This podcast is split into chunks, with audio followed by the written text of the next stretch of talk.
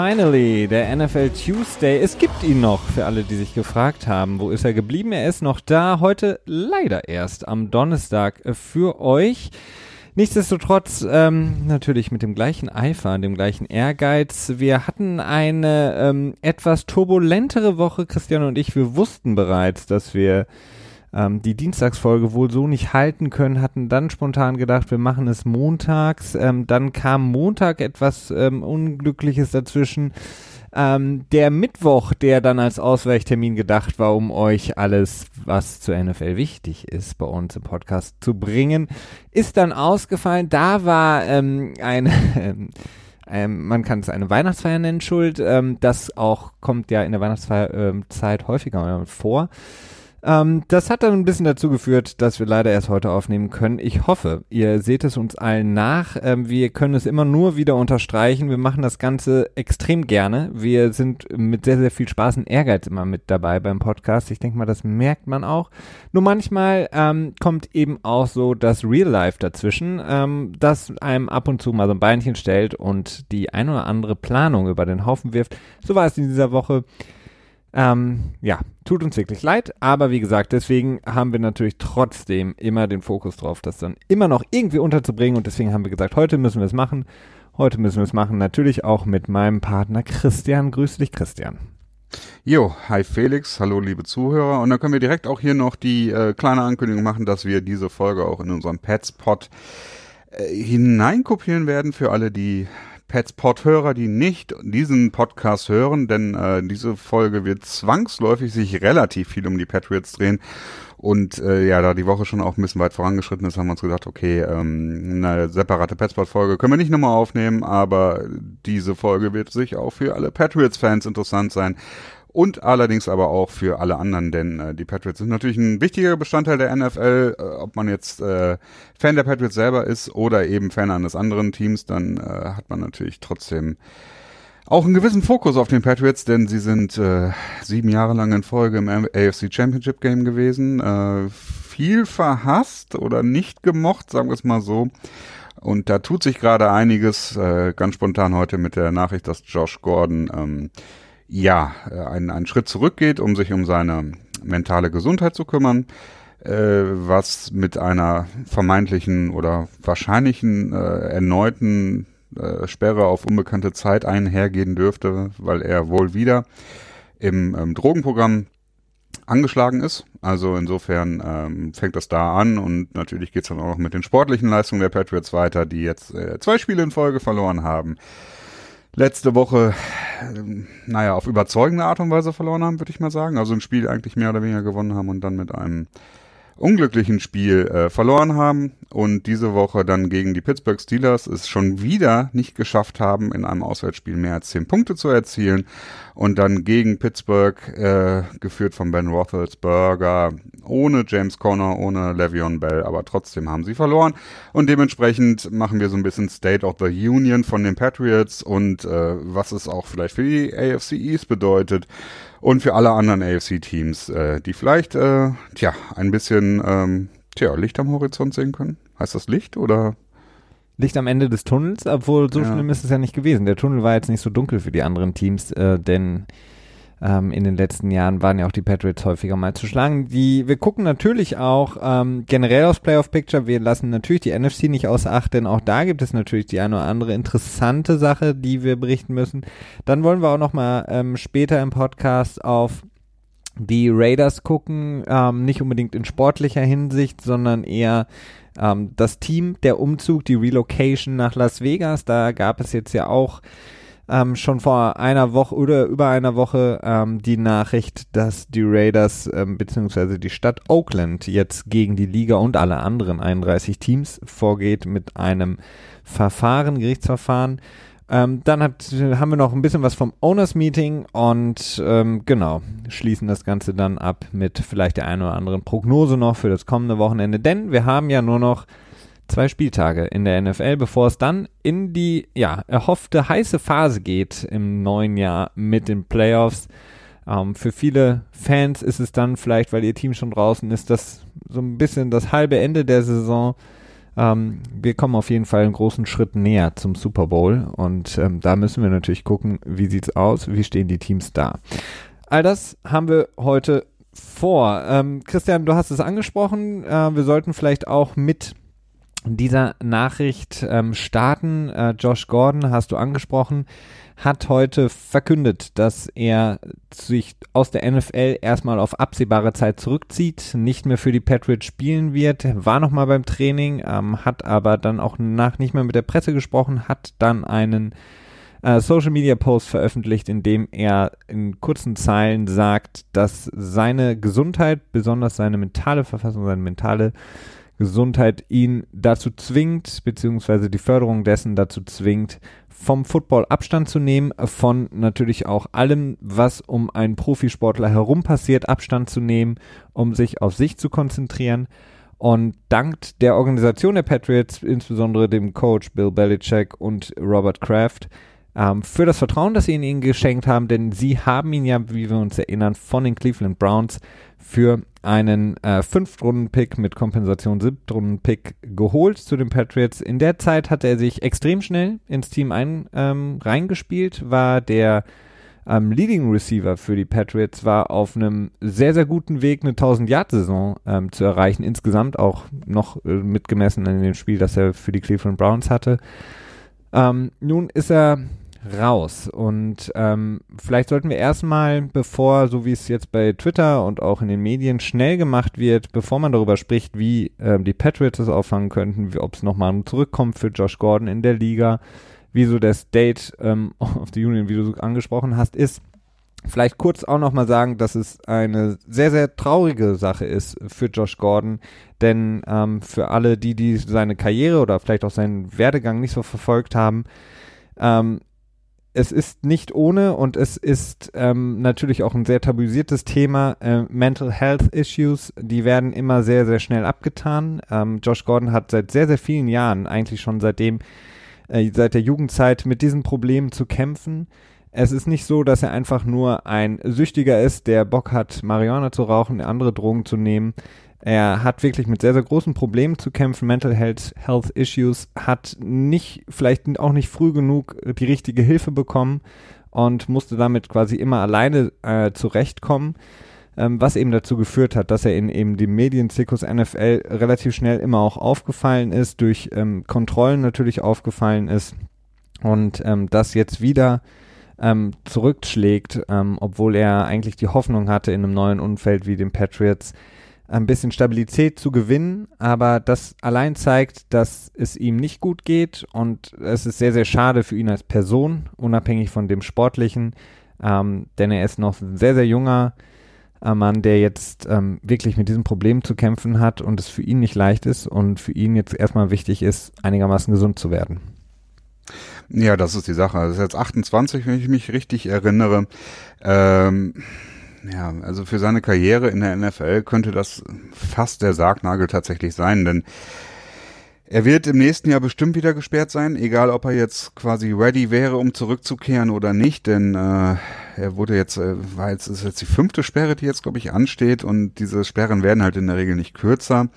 Äh, was ich halt nochmal interessant zu erwähnen fände, wäre, dass halt diese Marihuana-Sucht in meinen Augen in den meisten Fällen, natürlich gibt es auch andere Fälle, aber soweit ich es weiß, ist Marihuana eine Droge, die jetzt nicht so super abhängig macht, körperlicher Natur, sondern eigentlich meistens eher als Symptom zu betrachten ist für andere Probleme, wie ähm, äh, Gordon es ja auch selber angekündigt hat, dass äh, er mit mentalen Problemen zu kämpfen hat und ja, da bleibt ihm einfach nur zu hoffen, dass er auch abseits des Footballs ein, ähm, ein gutes Auffangnetz hat, mit dem er, tja, das erstmal wieder irgendwie in die Reihe bekommen kann und therapieren kann.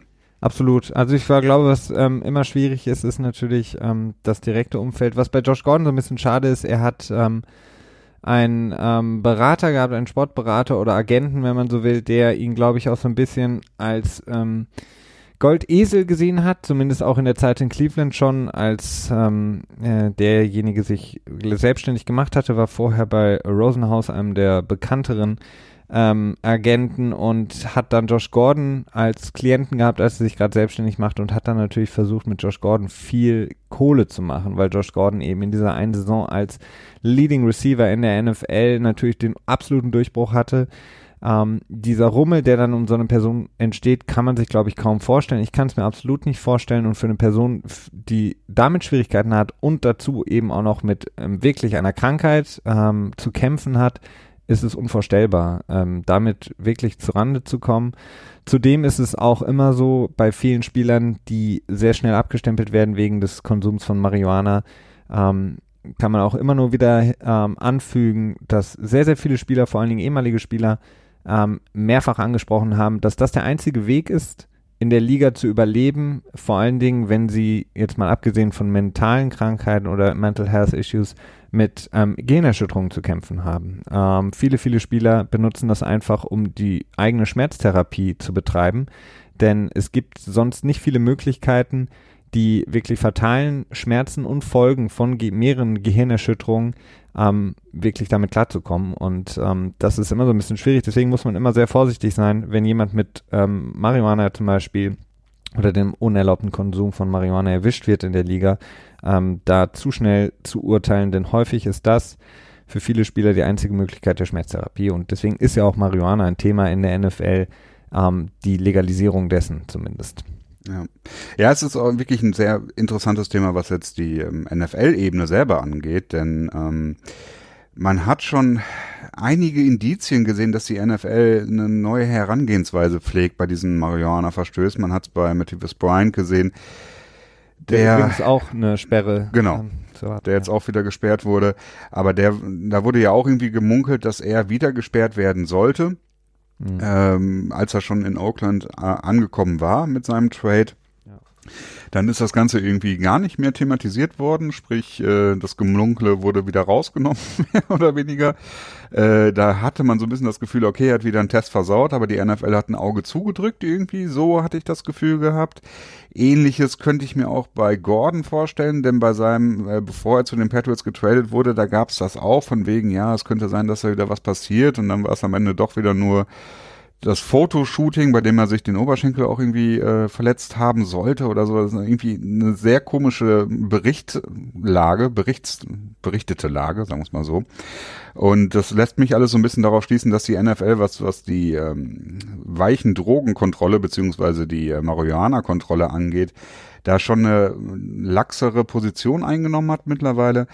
Ähm, offiziell lockern wird sie das, glaube ich, nicht, bevor die neue CBA-Verhandlung durchgeht, denn das ist natürlich ein riesiger Chip, den die NFL hat, den sie einsetzen kann, um mit der NFLPA dann in äh, 2021 zu verhandeln, denn das wird etwas sein, dass die NFLPA unbedingt wird, äh, ja, abschaffen wollen und ähm, nun ja, man wird sehen, was am Ende dann dabei rauskommt, denn äh, die NFL wird dafür ein, tja, irgendwas im, im Gegenzug haben wollen. Ne? Ähm, ja, absolut. Äh, im, Im Zweifelsfall Geld. Ähm, die Frage ist jetzt, Christian, ähm, sportlich gesehen, ähm, für die Patriots gehen wir jetzt einfach mal, klammern wir das mal aus, weil es wie gesagt sehr schwierig ist, das jetzt schon sportlich zu betrachten, Josh Gordon, aber sportlich zumindest die, die Patriots zu betrachten.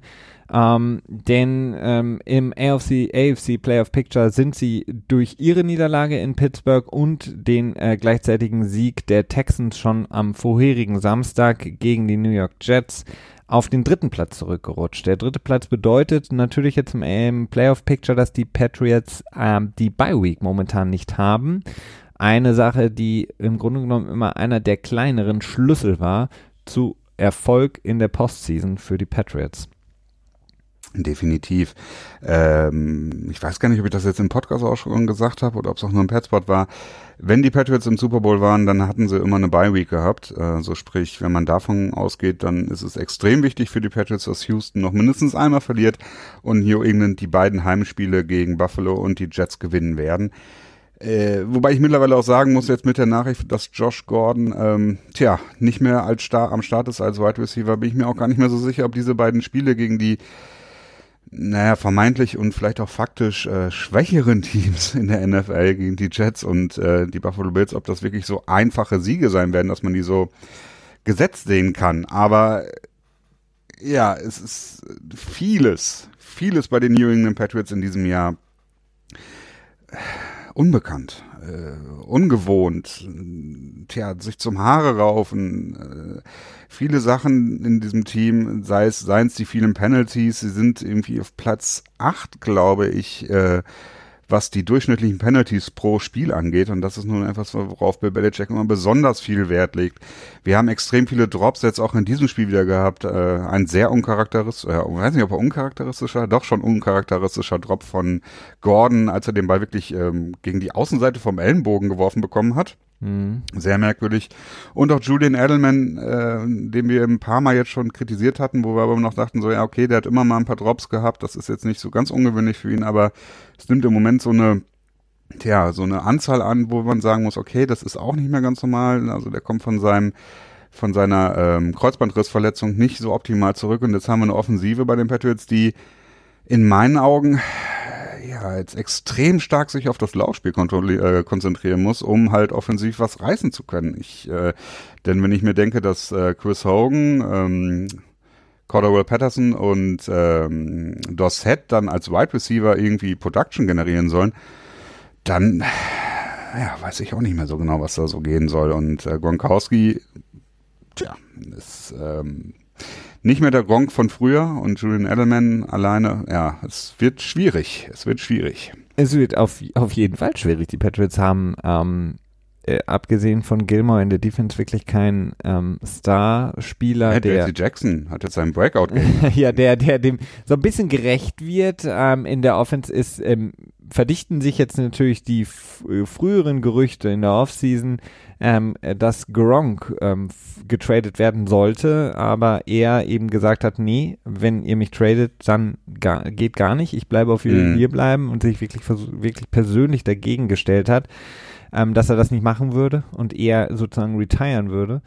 Ähm, macht natürlich jetzt alles Sinn, wenn man die Saison sich anguckt. Ähm, da sind viele Kompromisse eingegangen, ähm, die vielleicht auch ein bisschen ungewöhnlich sind. Äh, das ist für mich so ein bisschen das Ungewöhnliche, ähm, was die Patriots angeht. Und in den 18 Jahren ähm, unter der ähm, ähm, vielleicht auch nicht immer so diplomatischen Herrschaft von Bill Belichick und dem Spiel von Tom Brady, ist das eine Saison, in der viele äh, Kompromisse gemacht wurden, viele auch interessante, wenn man so will, Entscheidungen getroffen wurde, was das Personal angeht.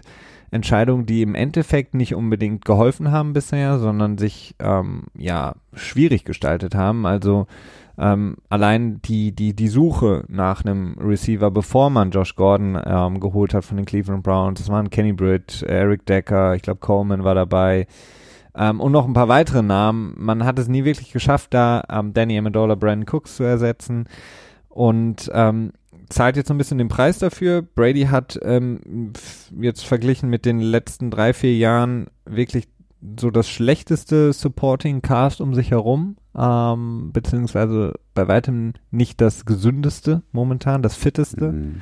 Und das schlägt sich einfach nieder. Und dann muss man eben sagen, dass die anderen Teams in der AFC einfach auch aufgeholt haben. Ähm, es ist bei weitem nicht mehr der Zweikampf, der es vorher war mit ähm, je nachdem, in welchem Jahr man drauf guckt, ob es dann ähm, Denver war, ob es vorher vielleicht Indianapolis war, ob es vorher ähm, mal die Steelers, mal die Ravens waren, sondern jetzt hat man wirklich ähm, eine AFC, die durchweg besser aufgestellt ist. Und ähm, man hat Kansas City als den Frontrunner, die momentan ähm, zumindest in der Offense jedes Spiel für sich entscheiden können. Dann hast du die Chargers, die vielleicht insgesamt äh, das beste Team sind. Ähm, und dann hat man Houston, die eine sehr, sehr gute Defense haben, mit Sicherheit jetzt nicht ganz so stark sind ähm, von den, von den Leistungen, die sie gebracht haben, wie die beiden anderen Teams, aber ähm, da wirklich ähm, zu Recht auch dastehen, wo sie stehen und ähm, vor allen Dingen in, in DeAndre Hopkins einen Receiver haben, der ja. im Grunde genommen Spiele alleine entscheidet, was Nein, sehr, sehr selten Hopkins ist in, auf dieser Das ist Position. erstaunlich, ja.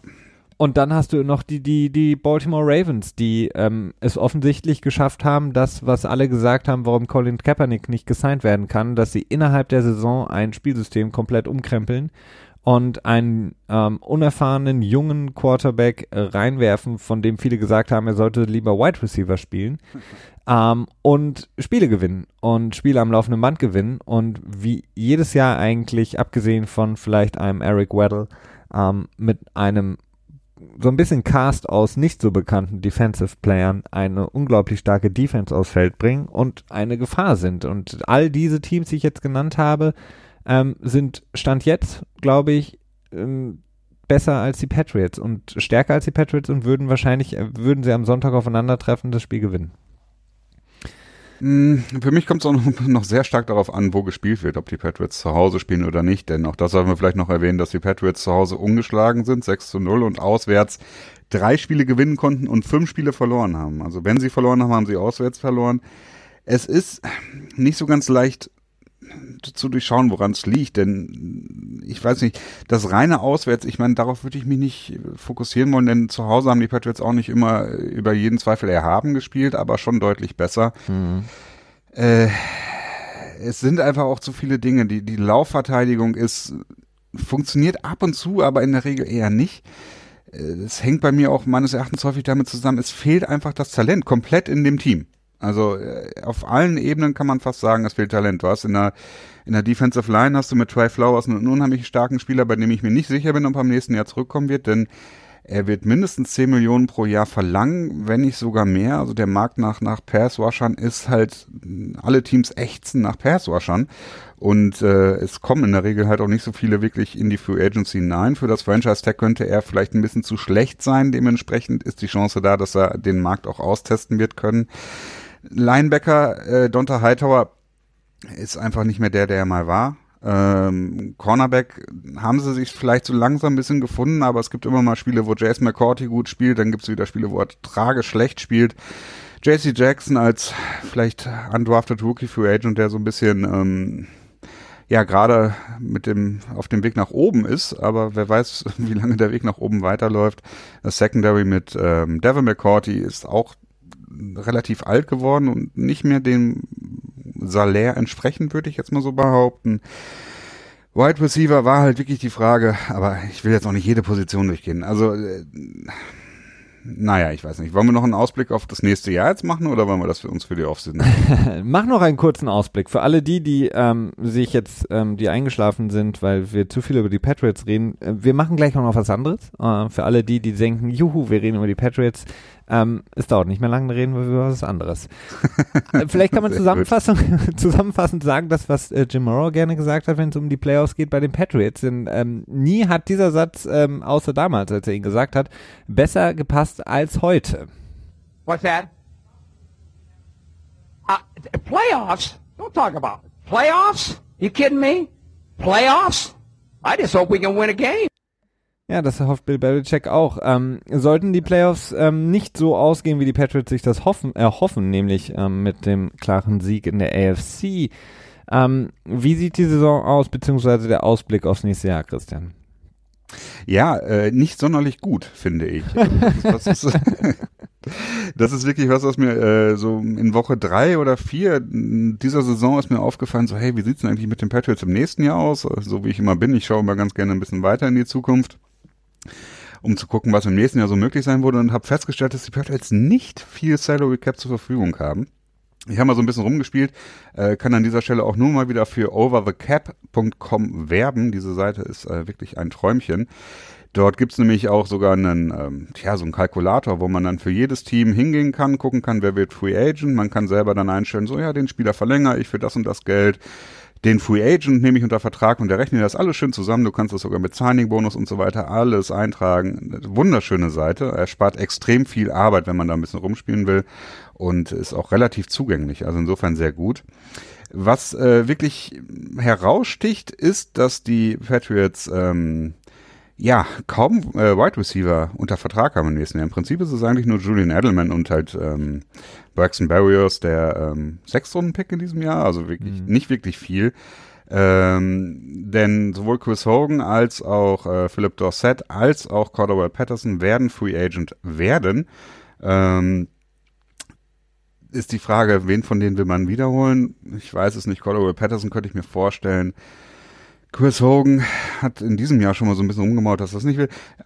Okay, jetzt gehe ich schon wieder zu sehr ins Detail. Hm, ich fasse es jetzt mal kurz. Wenn man davon ausgeht, dass Rob Gronkowski im nächsten Jahr nicht weiter spielen wird, zumindest für die Patriots, ich denke mal, da diese Meinung haben viele Leute. Viele denken, dass er äh, so ein bisschen auf ist, äh, wenn man davon ausgeht, dass Donta Hightower bei den Patriots bleiben will, aber ein bisschen sein Gehalt die Rasierklinge am Gehalt angesetzt bekommt und er damit auch einverstanden ist, wenn man davon ausgeht, dass ähm, Adrian Claiborne nicht mehr wieder unter, äh, wiederkommen wird, Dwayne Allen nicht mehr wiederkommen wird, wobei das ein bisschen fraglich ist und Devin McCourty entweder weniger Geld bekommt oder gecuttet wird, äh, Steven Gostowski wieder unter Vertrag genommen wird und ein paar kleinere Vertragsgeschichten gemacht werden, dann landen die Patriots in 2019 mit einem Salary Cap von um die 30 Millionen in der Offseason, müssen davon aber noch 10 Millionen ungefähr für ihren Rookie-Pool, also für die Rookies, die sie draften werden, ähm, beiseite schieben.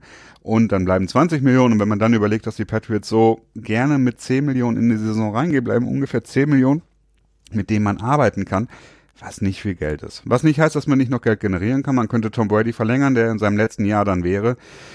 Dadurch könnten, ja, so fünf bis zehn Millionen nochmal locker frei werden. Man könnte andere Verträge auch nochmal anpacken und die Zukunft ein bisschen belasten. Aber Fakt ist, die Patriots stehen vor einem enormen Umbruch, denn auch in der Defensive Line, Malcolm Brown wird Free Agent werden, ähm, Danny Shelton, der jetzt auch nicht wirklich viel gespielt hat in letzter Zeit, äh, wobei er doch eigentlich die Lösung gegen den Lauf sein sollte, denn er ist ein schwerer, großer Körper, sag ich mal, der schwer zu bewegen ist. Viele werden da auch Free Agent werden. Äh, John Simon, ich weiß jetzt nicht, ob wir da traurig drüber sein müssen, dass er wahrscheinlich nicht mehr bei den Patriots dabei sein wird. Ja. Aber äh, das Team steht vor einem wirklich enorm großen Umbruch und ähm, es wird sehr spannend sein, ob Tom Brady im nächsten Jahr überhaupt noch wieder zurückkommen wird. Die Frage ist, hat er Bock mit so einer vermeintlich schwachen Saison? Ich meine, die Patriots haben immer noch eine Chance. Äh, in den Playoffs sind sie fast so gut wie sicher drin, fast so gut wie sicher.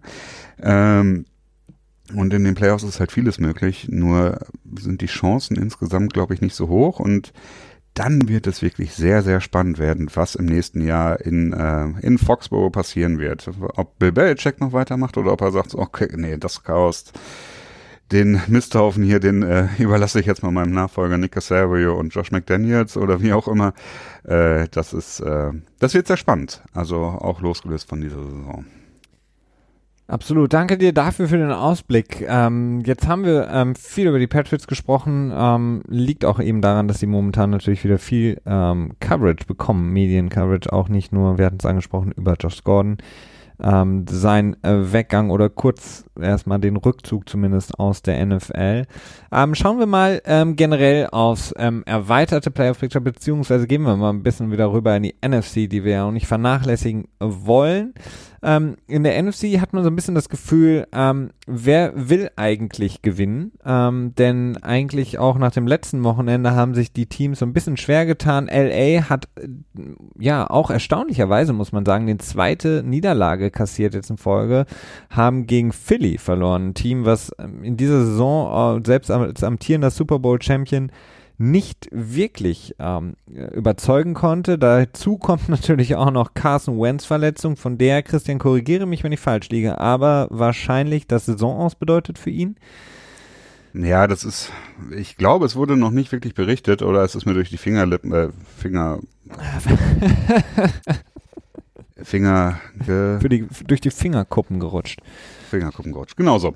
Ähm, Gibt zwar nicht den Ausdruck, aber okay, gut, dass du es kaufst. ich präge ihn jetzt halt einfach.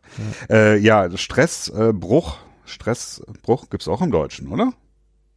Ähm, Ermüdungsbruch heißt es. Ermüdungsbruch ne? heißt es. Ja, wenn das das gleiche ist, kann sein. Also für mich ist, hm. ich finde Stress und Ermüdung sind zwei unterschiedliche Sachen, aber vielleicht äh, nicht für die Medizin.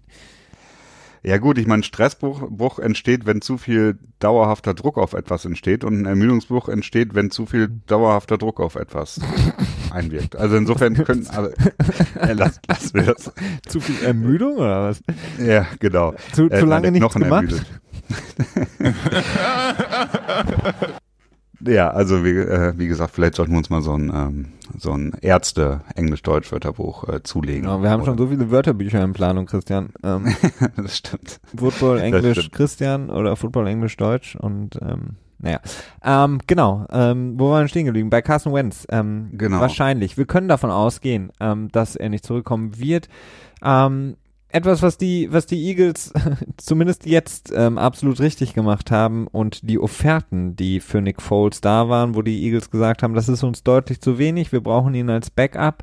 Wir haben es in der Saison davor gesehen, wie schnell es sein kann, äh, dass Carson Wentz nicht mehr spielen kann und wie schnell dann auf einmal ein neuer Super Bowl MVP entstanden ist. Mm. Von daher ähm, haben sie dadurch, dass sie ja noch ähm, sozusagen Hot Pursuit sind, was die Playoffs angeht, ähm, mit Nick Foles auf jeden Fall die Chance und haben das Spiel gewonnen bei LA, äh, gegen die LA Rams ähm, in einer wirklich ja erstaunlichen Manier. Also LA hat ähm, unterdurchschnittlich gespielt. Ähm, Jared Goff hat ähm, ja, so hat er unter Jeff Fisher eigentlich fast nie gespielt, wie in den letzten zwei Wochen.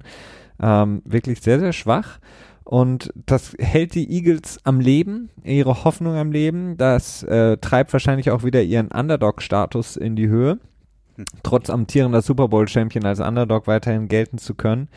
Ähm, ja, hältst du es für wahrscheinlich, dadurch, ähm, dass jetzt auch die Cowboys verloren haben, ähm, in einer, ja, unglaublichen Art und Weise gegen die Indianapolis Colts. Also da hatte man das Gefühl, was ist mit Dallas passiert innerhalb von einer Woche. Ähm, wie siehst du die Chancen für den amtierenden Super Bowl-Champion? Ja gut, das Problem ist, Dallas spielt jetzt diese Woche zu Hause gegen Tampa Bay und in der Woche drauf gegen die Giants. Und wenn sie beide Spiele gewinnen, dann ist die Division auf jeden Fall zu für die Philadelphia Eagles. Die wahrscheinlichere Möglichkeit ist, über die Wildcard reinzukommen und da laufen sie gegen Minnesota in erster Linie. Ähm, Minnesota hat jetzt auch nicht mehr so das stärkste Restprogramm. Sie spielen jetzt diese Woche in Detroit. Das ist ein Spiel, ja, wenn sie in die Playoffs wollen, dann müssen sie das halt gewinnen. Also das äh, kann man wohl, glaube ich, so sagen. Und in der letzten Woche spielen sie gegen Chicago. Chicago natürlich eins der Teams, wo man sagen könnte, okay, die pieken zum richtigen Zeitpunkt. Also die sind am richtigen Zeitpunkt, ähm, tja, auf ihrem Höchstfähigkeitspunkt angekommen. Also zum richtigen Zeitpunkt die Topleistung Den Zenit erreicht? Ne, ein Zenit weiß ich nicht. Das okay. ist halt die Frage, ob es danach abwärts geht. Aber äh, es könnte natürlich sein, dass in Woche 17 Chicago äh, für nichts mehr zu ja für nichts mehr zu spielen hat, sprich alles schon geregelt ist, dass im, im dritten Seed quasi festsitzen und weder eine Chance nach oben noch nach unten haben und sich dann entscheiden, ein paar Starter auf die Bank zu setzen, wie zum Beispiel Khalil Mack oder sogar vielleicht mit Strubisky. Ich habe keine Ahnung. Die Möglichkeit besteht und dann würde das Spiel für Minnesota natürlich deutlich leichter werden. Deswegen hat meine, meiner Meinung nach Minnesota nicht nur, weil sie auf dem sechsten Seed im Moment sind, das, tja, die besten Erfolgschancen wirklich äh, über den sechsten Platz in die Wildcard-Runde hineinzurutschen. Ja, ich glaube, äh, was ich gerade eben ansprach, als ich über die NFC gesprochen habe, wer will überhaupt da gerade momentan gewinnen, ist äh, das Team, was am meisten äh, Einsatz zeigt, auf jeden Fall die Chicago Bears mit dem Sieg über die Green Bay Packers.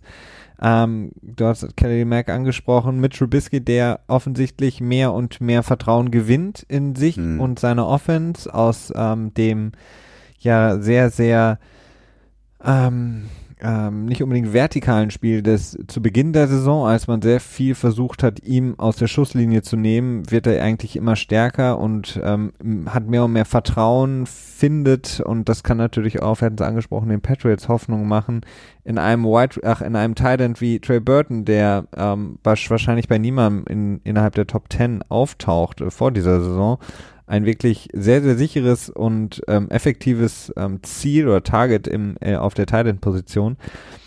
Ähm, die Cowboys ähm, vielleicht so ein bisschen das, ähm, das Wildcard-Team äh, generell in der, in der NFC. Ähm, und ähm, die, die Niederlage von Seattle ist natürlich erstaunlich gewesen ja. gegen San Francisco, hat ihnen nicht unbedingt geholfen, um sich so ein bisschen mehr festzusetzen da.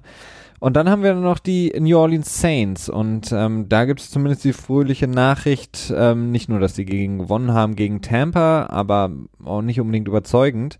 Ähm, Ted Ginn kommt zurück, der Spieler, der auf der IA war, der Wide Receiver, der auch so ein bisschen dafür gesorgt hat, dass man Des Bryant zumindest ähm, für 24 Stunden ähm, in den aktiven Roster geholt hat, bevor er sich dann wieder verletzt hat. Er wird zurückkommen von der IR.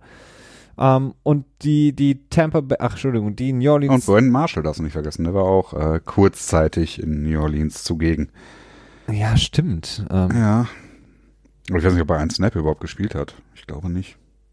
Ähm, ich, ich habe ihn, ich habe ihn einmal nur an der Seitenlinie ähm, nicht angezogen, wie man so schön sagt, gesehen.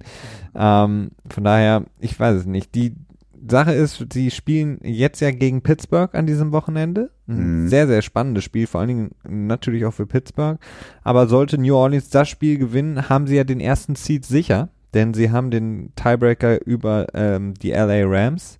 Genau. Das heißt, sie könnten dann auf jeden Fall in der kommenden Woche ähm, Taysom Hill zum Beispiel mehr Raps geben oder ihn mehr spielen lassen, Drew Brees vielleicht eine kurze Pause gönnen.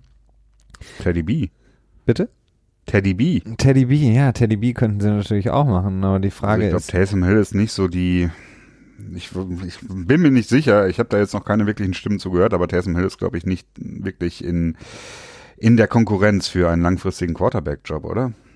Ich weiß es nicht. Ähm, man äh, munkelt ja viel, dass Sean Payton sehr viel von ihm hält, dass eben äh, viele großartige Namen ähm, gesagt haben, er könnte es sein. Ähm, ich, mhm. ich, ich, weiß es nicht. Ich glaube, Teddy B ist eher die, der, der, der Bridge Quarterback, der vielleicht sollte Drew Brees in ein, zwei Jahren aufhören, ähm, das Team als Ersatz anführen und vielleicht dann auch ähm, ja, Taysom Hill so ein bisschen reinführen könnte.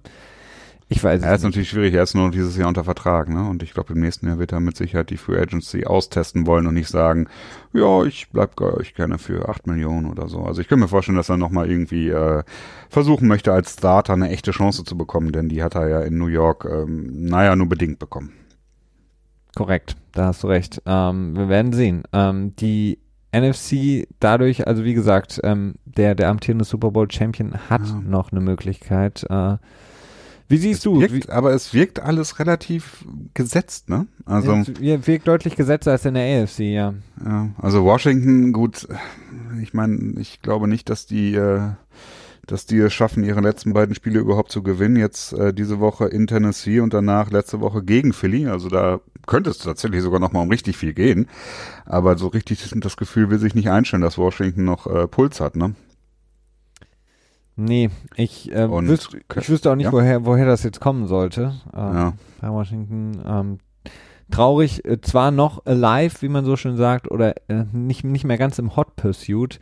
Die Carolina Panthers, ähm, da ist jetzt aber die Nachricht gestern rausgekommen, dass die Carolina Panthers mit sehr großer Wahrscheinlichkeit Cam Newton ähm, sozusagen ähm, ja auf, auf die Bank setzen werden, beziehungsweise wegen Verletzung Shutdown, äh, was Cam Newton angeht, um ihn da auch nicht einem möglichen Stress oder Ermüdung. Ja, es, ist, es, ist, es ist jetzt auch, glaube ich, schon, schon sicher.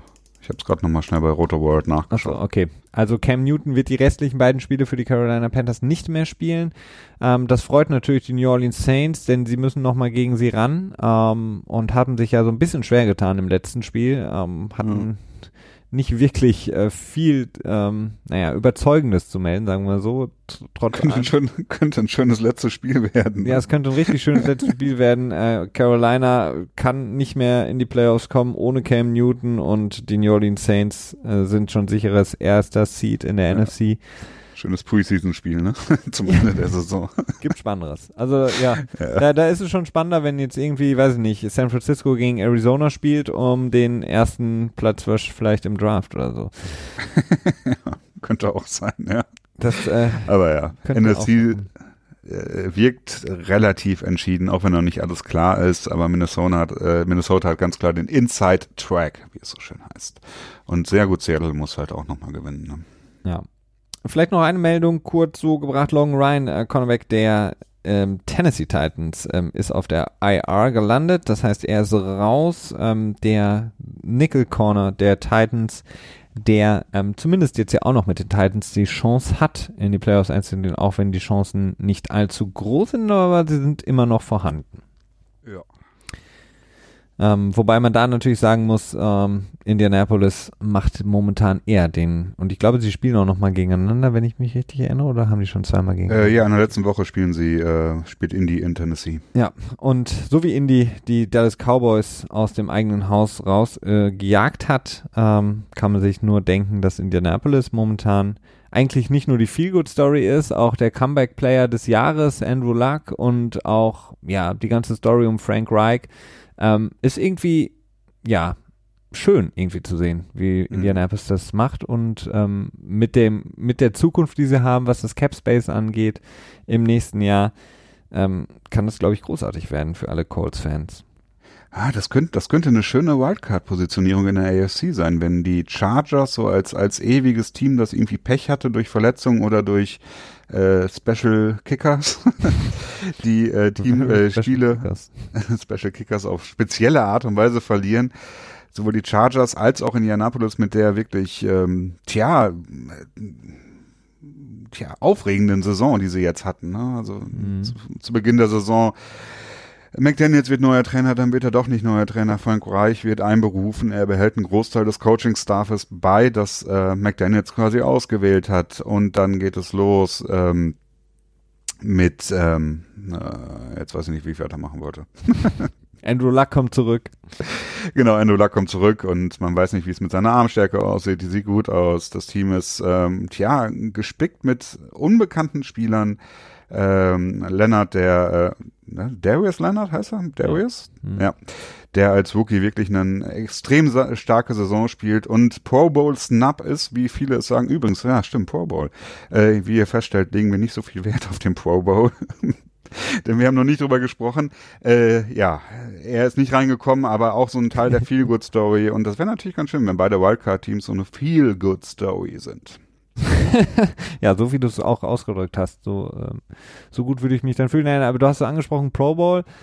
Ähm, ja, Pro Bowl finde ich eigentlich immer nur interessant, ähm, wenn es darum geht, ähm, wer war äh, so nicht, also beziehungsweise naja, so clever im negativen Sinne, seine Incentives im Vertrag auf den Pro Bowl auszurichten ähm, mhm. und hat es dann nicht geschafft. Ähm, sprich zum Beispiel der Frontrunner, was das angeht, ist natürlich in diesem Jahr Richard Sherman, der ja seinen eigenen Vertrag verhandelt hat, gesagt hat, er braucht keinen Agenten, sehr, sehr viel Incentives auf ähm, den Pro Bowl gelegt hat, ähm, sprich in den Pro Bowl gewählt zu werden. Und man muss ja immer bedenken, das ist ein ja, Fanvoting und ähm, natürlich hilft dir da, wenn du ein bekannter Spieler bist, wenn du einen gewissen Namen hast, ist es häufig so, dass du reingewählt wirst. Das ist ja, sieht man ja häufig zum Beispiel bei ähm, dem Fullback zum Beispiel oder Offensive Linern, da wird häufig ähm, einfach nur gewählt, wen man so kennt. Und dadurch, dass viele Fans eben nicht viele O-Liner kennen oder nicht viele D-Liner kennen oder nicht viele Fullbacks kennen, wird eigentlich immer der gewählt, der irgendwie gerade so der bekannteste ist. Und ähm, Richard Sherman hat darauf wahrscheinlich so ein bisschen gebaut und vielleicht auch auf eine insgesamt bessere Saison von ihm selber. Jetzt hat er es nicht geschafft, ähm, muss man auch ja, sagen. Von San Francisco. Und das ist ja auch die Sache, wenn du nicht so ein sichtbares Team bist. Ne? Also es hängt zum einen natürlich damit zusammen, dass äh, wenn du ein nicht erfolgreiches Team bist, du bist du natürlich auch nicht so oft im nationalen Fernsehen zu sehen und dann ist es halt auch so, du wirst nicht so viel gesehen und dann wirst du halt auch nicht gewählt. Ne? Ja, klar, hilft natürlich auch nicht, wenn dann dein äh, Bandwagon Super Quarterback, der Shining Star Jimmy Garoppolo so früh rausfliegt. Ähm, das hilft nicht. Aber Richard Sherman hat es nicht geschafft und verliert dadurch, ich weiß gar nicht mehr, wie viel es war ähm, an Incentives in seinem das Vertrag. War ein ziemlich, ziemlich komplizierter Vertrag. Ich glaube, wenn er im Pro Bowl gewählt worden wäre, dann hätte er, dann wären seine, äh, sein Basisgehalt wäre dann in den nächsten Jahren, glaube ich, um eine Million oder so angestiegen und er hätte in diesem Jahr noch einen Bonus bekommen. Also es ist nicht ohne. Also mhm. ähm, und es spricht eigentlich auch nicht nicht unbedingt was dagegen, diese Incentives in Verträge reinzupacken. Nun darf man nie vergessen, Teams machen diese Incentives immer sehr, sehr gerne. Ja, klar. Und daraus kann man ablesen, dass Incentives nicht unbedingt äh, spielerfreundlich sind.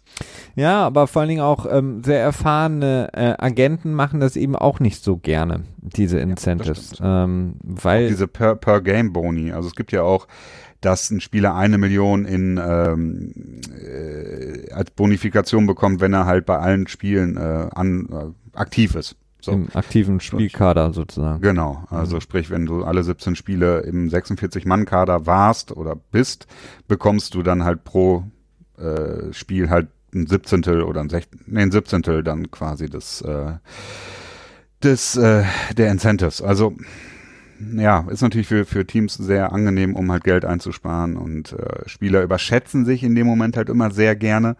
Teams wissen das und nutzen das gerne aus. Ja.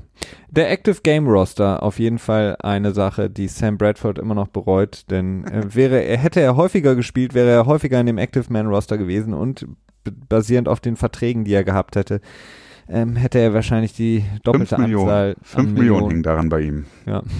Also das ist echt ordentlich. Deswegen wurde er auch schließlich dann äh, auf Eis gelegt. Ja, und auch in den Jahren davor schon. Ähm, das ist ja jetzt nicht nur im letzten Vertrag gewesen, sondern auch in den Jahren davor war Sam Bradford immer der Frontrunner, was diese ähm, Incentives angeht. Ähm, mhm. Nicht so viel gelernt aus seiner Verletzungshistorie. Ja gut, bei ihm ist aber auch eine spezielle Situation gewesen. Da wäre es auch schwierig gewesen, etwas anderes durchzuboxen. Ja, das stimmt. Ähm, Christian, kommen wir zu ähm, den ähm, Raiders. Wir können ja gleich nochmal so ein bisschen auf das kommende Wochenende vielleicht gucken, aber vielleicht so ein kleiner Break. Ähm, äh, Bevor wir es vergessen, ich will noch mal einmal lobend erwähnen, mhm. die Cleveland Browns haben immer noch Playoff-Chancen und es sind nur noch zwei Wochen zu spielen in der NFL. Wer hätte das im Vorfeld der Saison gedacht? Also ich glaube, ich habe die, die Browns auf fünf Siege oder so geschätzt. Ich glaube, drei Siege im schlechtesten Fall und fünf, sechs Siege, in, fünf bis sechs Siege in einem guten Fall. Jetzt haben sie schon sechs Siege und sie können sogar noch in die Playoffs reinkommen. Und zwar, wenn sie beide Spiele gewinnen, äh, ich glaube, Tennessee muss gegen Indy in der letzten Woche unentschieden spielen. Und beide müssen diese Woche auch verlieren. Also es ist natürlich ein ziemlich kurioses äh, Szenario, wie sie noch reinkommen können. Aber sie können noch reinkommen und das äh, will was heißen.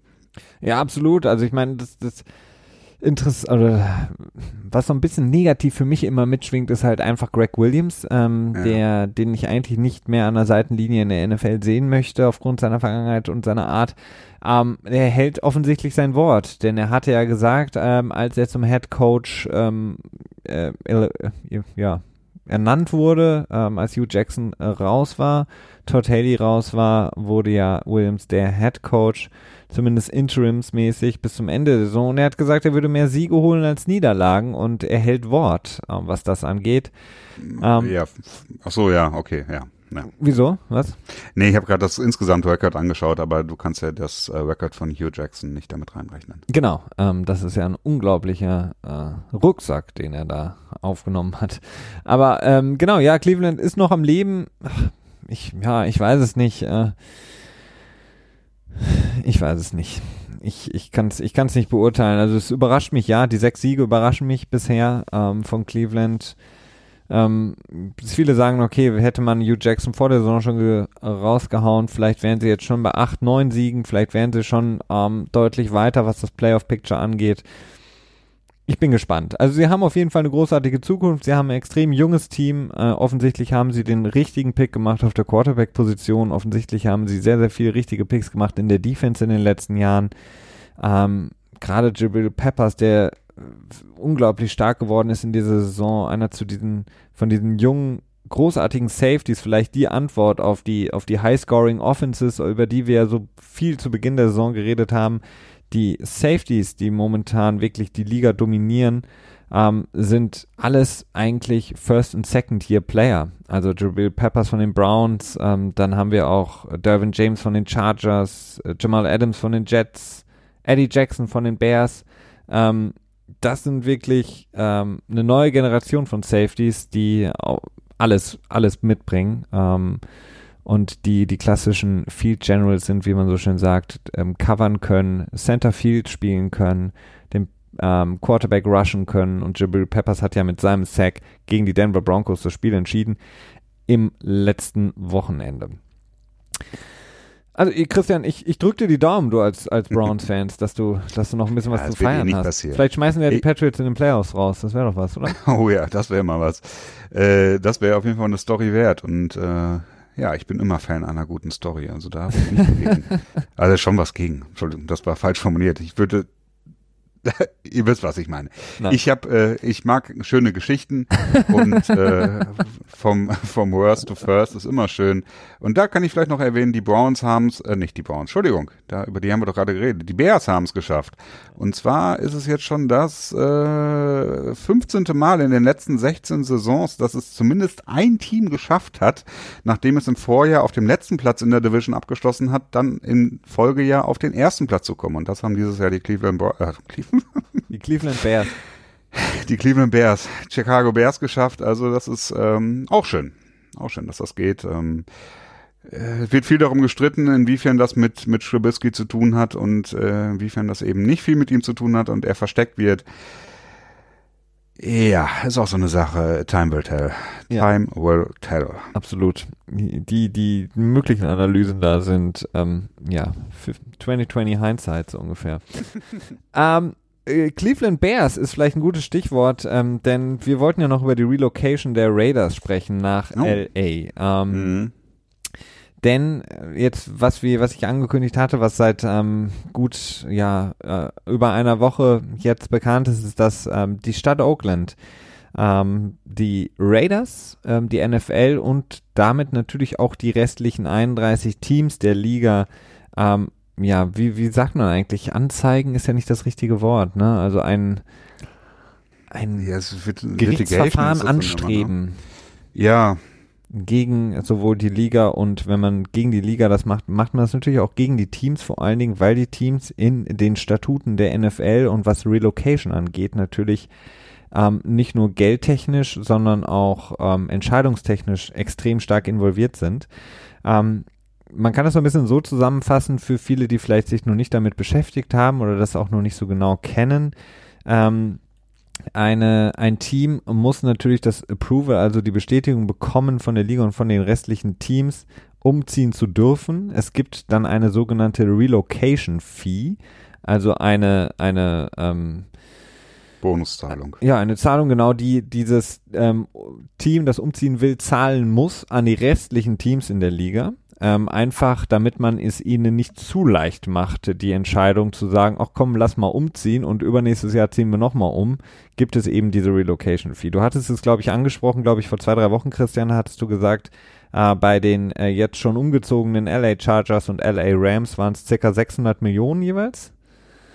Äh, ich glaube 300, also 600 Millionen insgesamt. Insgesamt, ja, Entschuldigung, genau. Ähm, und denn jetzt auch bei den Raiders sind es um die 350 Millionen, die sie ähm, für den Umzug nach Las Vegas eben entrichten müssen. Die Stadt Oakland hat natürlich ein Problem damit, ähm, denn sie haben das äh, Coliseum, die Spielstätte der Raiders, die, ähm, das wissen wir seitdem Big Ben seine ähm, X-Ray-Untersuchung nicht wirklich hat durchziehen können, weil das Gerät zu veraltet war. Ich weiß nicht, ob das so eins mit so einer Glühbirne drin war, aber ähm, zumindest konnte seine, ähm, wie nennt man X-Ray-Untersuchung, Christian? Äh, Röntgen. Okay. Gut, danke. Ich dachte schon, du hättest nicht zugehört, aber ich freue mich. So ein bisschen am Rande. genau, also ähm, und ähm, auf der anderen Seite ist es natürlich für die Stadt ein finanzieller Verlust, wenn ein Profisportteam davonzieht. Ähm, genau. Das, das kennen wir nicht zuletzt aus, aus unseren äh, Gefilden oder äh, generell, wenn irgendwo ein Großsportevent geplant wird, ähm, in erster Linie eine Olympia-Veranstaltung oder eine Weltmeisterschaft oder eine Europameisterschaft in einer vielleicht nicht ganz so strukturstarken Region und Oakland ist nicht unbedingt die strukturstärkste Region in den USA, ähm, was passiert danach? Was passiert mit den Spielstätten? Was passiert mit den Trainingsgeländen? Was passiert mit dem ganzen Kram? Ähm, die Stadt muss dafür aufkommen, der Steuerzahler muss dafür aufkommen und damit ist eben die äh, Stadt Oakland nicht zufrieden und hat eben eine Anwältin damit beauftragt, ähm, dagegen vorzugehen. Ja, genau. Das hat so ein bisschen ähm, so ein bisschen parallel, äh, ein bisschen Synchronität mit dem Umzug der Cleveland Browns damals äh, nach Baltimore.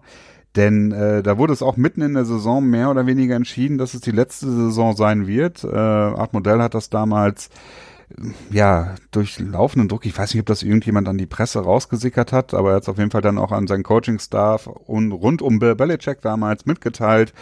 Und das hat zu sehr abstrusen Szenen geführt, wo das Stadion im letzten Heimspiel der Cleveland Browns dann wirklich, naja, auseinandergenommen wäre vielleicht ein bisschen zu viel, aber. Ja, doch, die haben die Bänke rausgerissen aufs Ja, Spielfeld genau. geworfen. Also, Die haben schon rumrandaliert. Ich meine, jetzt auseinandergenommen hätte ich jetzt ein bisschen krasser nochmal insgesamt, äh, wenn jetzt irgendwie hier ja, das war Wände jetzt eingerissen so, worden wären. das war jetzt nicht irgendwie so Lokomotive Dresden oder sowas, ne? Also, nee, nee, ganz so schlimm war es nicht. etwas gesitteter.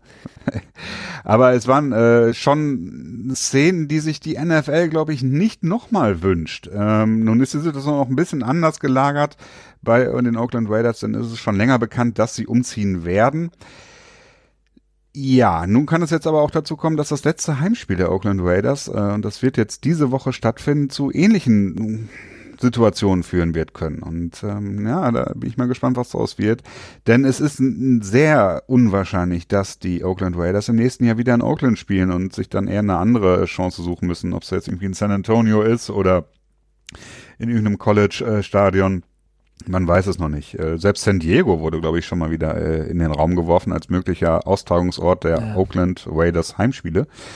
Ähm, und was halt auch noch vielleicht relevant ist für die Klage, ist, dass Oakland äh, sich vielleicht die Rechte an dem Namen Raiders sichern will, so wie es damals auch Cleveland getan hat. Denn äh, die Cleveland Browns wurden dann zu den Baltimore Ravens. Äh, der Browns-Name wurde mehr oder weniger eingefroren und dann durch ein Extension-Team, Expansion-Team in 19, oh, jetzt muss ich überlegen, 99, glaube ich, ne? 99, ja. Genau, äh, wurde er dann wieder reaktiviert. Und sowas könnte natürlich auch mit den Raiders passieren, äh, was äh, Davis, dem Besitzer der äh, jetzt Oakland Raiders, nicht so richtig freuen dürfte, denn die Raiders sind eines der bekanntesten Markenzeichen international. Ne? Also ich meine, äh, das Gefühl, dass jede zweite Kappe, die man sieht, ist eine Oakland Raiders Kappe und die wenigsten davon, die sie tragen, sind, glaube ich, auch wirklich NFL-Fans. Das sei jetzt mal dahingestellt. Äh, Ja. es nicht, äh, das kann gut sein. Nein, ähm, was, es ist wirklich interessant, denn der Name, dieser, dieser Markenrechtsname ist wirklich äh, extrem wichtig für so ein Franchise, ähm, weil man eben einfach, ähm, oder weil eben generell die amerikanischen Sportarten es eben geschafft haben, ihr Merchandise als Street Art, Streetwear, nicht Street Art, äh, das wäre vielleicht ein bisschen zu viel, äh, als Streetwear ähm, auf den Markt zu bringen. Also wirklich das, was du gerade angesprochen hast, ähm, man, man verkauft es, ähm, weil Leute es anziehen aus Stylegründen oder weil sie es gut Mhm. finden. Ähm, die wenigsten würden jetzt mit einer ersten FC Köln Kappe oder einem Shirt oder einem Hoodie von ersten FC Köln durch die Stadt laufen und Auch so ein schöner Geißbock. ähm, jetzt habe ich ganz schön viel über, über Footballteams, äh, Fußballteams, wo, wobei äh, Lokomotive Dresden, weiß ich gar nicht, ob das existiert, äh, gerantet. Ähm, nein, ähm, die, das ist natürlich eine unglaublich interessante Sache. Und auf der anderen Seite ist es unglaublich interessant momentan, wo die ähm, noch Oakland Raiders in 2019 spielen werden. Und blanker Hohn wäre für mich, wenn sie ins alte ähm, ähm, äh, in die Städte des, des, des Enemies, also in den, in, nach San Diego gehen würden, da wo der Division-Gegner die ähm, San Diego Chargers ähm, zuhauf, äh, zu Hause waren, zuhauf zu Hause waren. Ähm, und das wäre, das wäre ja eigentlich unvorstellbar. Also das, das wäre ungefähr so, als würden, keine Ahnung, jetzt in, in der AFC East ähm, die Patriots den, den Laden dicht machen, ähm, würden irgendwie nach Florida ziehen und dann würden die Jets irgendwie aus New York rausgeschmissen und spielen dann auf einmal in Foxborough. Also das macht, äh, das ist irgendwie total strange. Also ich verstehe nicht. Oder, München äh, steigt in die äh, Champions League auf und macht ihr eigenes Ding dann nur noch mit den Top-Teams in, der, äh, in Oh. Europa klar. Äh, Borussia Dortmund zieht nach München und äh, Schalke dann nach Dortmund. So. Das ist geil. Das ist noch viel, viel komplexer als das, was ich äh, mir ausgedacht hätte, aber schön. Ähm, steigert den Unterhaltungsfaktor. Ähm, nee, das ist, das ist natürlich interessant und natürlich ist jetzt auch interessant, wie reagiert die Liga und vor allen Dingen auch die anderen Teams, denn ich hatte das, hatte das angesprochen, diese Relocation-Fee. Wenn man das eben aufteilt, die 350 Millionen auf die restlichen Teams, dann ist das ziemlich viel Geld, was die anderen Teams dafür bekommen, dafür, dass das Team aus Oakland umziehen darf. Ähm, und jetzt ähm, geht auch noch die Stadt Oakland gegen die Raiders vor und möchte natürlich Geldentschädigung haben für den Verlust, äh, die Einnahmenverluste, die man ja auch erstmal beziffern muss. Ist auch natürlich sehr schwierig zu sagen, okay, was verlieren wir durch dieses Team in den kommenden Jahren, wenn es nicht mehr in der Stadt ist. Ähm, das ist sehr, sehr spannend. Also ich könnte mir auch nur vorstellen, dass es ähnlich ist wie beispielsweise, was wir jetzt ja auch zuletzt gesehen haben bei, bei Minnesota, die in einem College-Stadion gespielt haben. Wir haben es jetzt ja bei den LA Rams, die noch nicht fertig sind mit dem Stadion. und ähm, Ausweichstadion haben oder auch den Chargers, die das Ausweichstadion haben. Also irgendwo in der Nähe. StubHub, ne? Das StubHub Center. Das äh, StubHub verliert die Namensrechte ab dem ein, äh, ab, ab dem Beginn des neuen Jahres, also ab dem 1.1.2019 ist StubHub nicht mehr der Namensträger des Stadions. Sondern David dann, Beckham? Naja, irgendwie, irgendwie Medical-Ding oder so. Irgendwie, ich habe den Namen leider. Nee, nicht Chantex. Ray Liotta Stadium? nicht Chantex. Aber irgendwie, irgendwas, irgendwas Medical wird dann der neue Namensgeber des Stadions sein. Und äh, da ist auch nicht so ganz klar, wie das ist, wenn die Chargers ein äh, Heim-Playoff-Spiel austragen werden, was dann ja im neuen, neuen Jahr wäre, mhm. ob das dann quasi schon äh, der neue Name wäre. Also es ist auch nicht, nicht uninteressant. Irgendwie auch eine lustige Situation. absolut. Vor allen Dingen dann äh, kann ich mir nur vorstellen, wie die ganze Zeit die Kommentatoren ähm, A, so fokussiert darauf sind, dass sie nicht San Diego Chargers sagen und dann immer wieder vergessen, wie das Stadion jetzt eigentlich heißt. Herrlich. Das wird eine großartige äh, Performance. Hoffentlich machen es ein Eagle und Dan Fouts. Oh Gott, oh Gott. Oh Gott. Ähm, Genau, dann wollen wir noch äh, gucken, also wie gesagt, ähm, oder hast du noch was zu den Raiders und der Location-Problematik? Äh,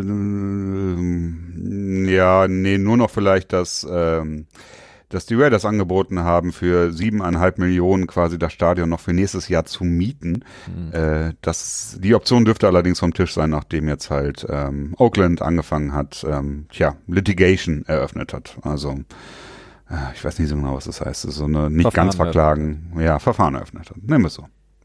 Dann, äh, Christian, hatten wir auch noch das Owners Meeting angesprochen. Wenn wir das jetzt noch behandeln, dann haben wir alles, was wir angesprochen haben, auch behandelt. Das wäre wär fast ein, eine ähm, ja, Ausnahme, ein, ein ja, fast. Äh, natürlich nie so, so im Detail, wie wir es eigentlich immer gerne gewollt hätten, ne? Aber. Ja, wir wollen jetzt auch niemand überstrapazieren, so kurz vor Weihnachten. Ja, das stimmt.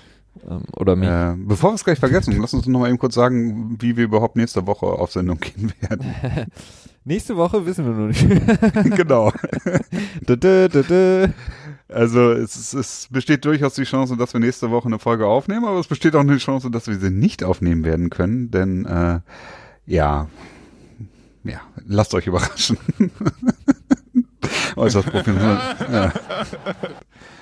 Zum, zum Ende des Jahres hin werden wir nochmal schön. Ähm, Nein, also jetzt muss man, jetzt muss man, jetzt muss ich mal für uns selber eine Lanze brechen hier, ähm, Christian wir haben es geschafft, ja, wir hatten ähm, einige Male den Fall, dass wir nicht an unserem geplanten Tag aufnehmen konnten. Dadurch, dass wir aber auch beide sehr beschäftigt sind und das Ganze ja aus einem rein äh, emotionalen Antrieb machen und nicht irgendwelchen ähm, anderen Antrieben, ähm, muss man das auch mal oder darf man das auch mal so stehen lassen, dass wir extrem regelmäßig ähm, dieses, diesen Podcast produzieren und rausbringen. Und ähm, es ist einfach manchmal so, ähm, dass man nicht jede Woche Zeit hat. Jeder, der oder jede, die irgendeine wöchentliche Verpflichtung hat, ähm, die sie aus Spaß und Spaß an der Freude und was auch immer macht, weiß, dass, äh, dass es extrem schwierig ist, das ganze Jahr jedes Mal jeden Termin aufrechtzuerhalten. Ja, stimmt. Und manchmal muss man sich auch dazu zwingen, denn äh, ich würde sagen, bei mir ist es so, jede neunte Folge oder so im Schnitt habe ich absolut keinen Bock. Heute ist die neunte Folge, falls ihr es noch nicht mitbekommen habt. Nee, heute ist sie Also macht okay. euch auf die nächste Folge gefasst. Okay, kommen wir zum Abschluss, Christian, das Owners Meeting. Ähm, was möchtest du uns berichten? Denn du warst ja dabei. Genau, ich war dabei. Äh, ich habe äh, den Personal äh, Assistant für Jerry Jones gespielt. Ah, darfst du auch nächste Woche als Mittellinebacker spielen? Nee, äh, obwohl er hat es mir angeboten. Er hat mir angeboten. Ich habe aber meine Bedenken gegenüber CTI äh, kenntlich gemacht und dann hat er mich rausgeschmissen, hochkantig. Ah, okay. Durftest du noch einen Kurzzeig von seiner Frau kaufen?